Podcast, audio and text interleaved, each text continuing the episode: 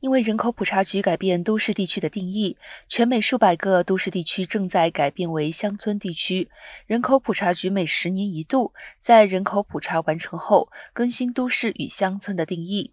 人口普查局日前公布，都市的定义改为以家户为单位，不再以人数为基础。普查官员表示，这项改变会使十年一度的人口普查更容易。二零二零年人口普查为保护隐私而出现的疏漏，未来改以家户计算更加准确。过去一世纪以来，一个地区至少要有两千五百人才符合都市的定义，而今则至少需要两千户，相当于五千人才会符合资格。当局透露，修订版的都市清单今年稍晚才会公布。根据新标准，全美约百分之三十三，至少一千三百个过去十年被视为都市的小市镇和村落会变成乡村。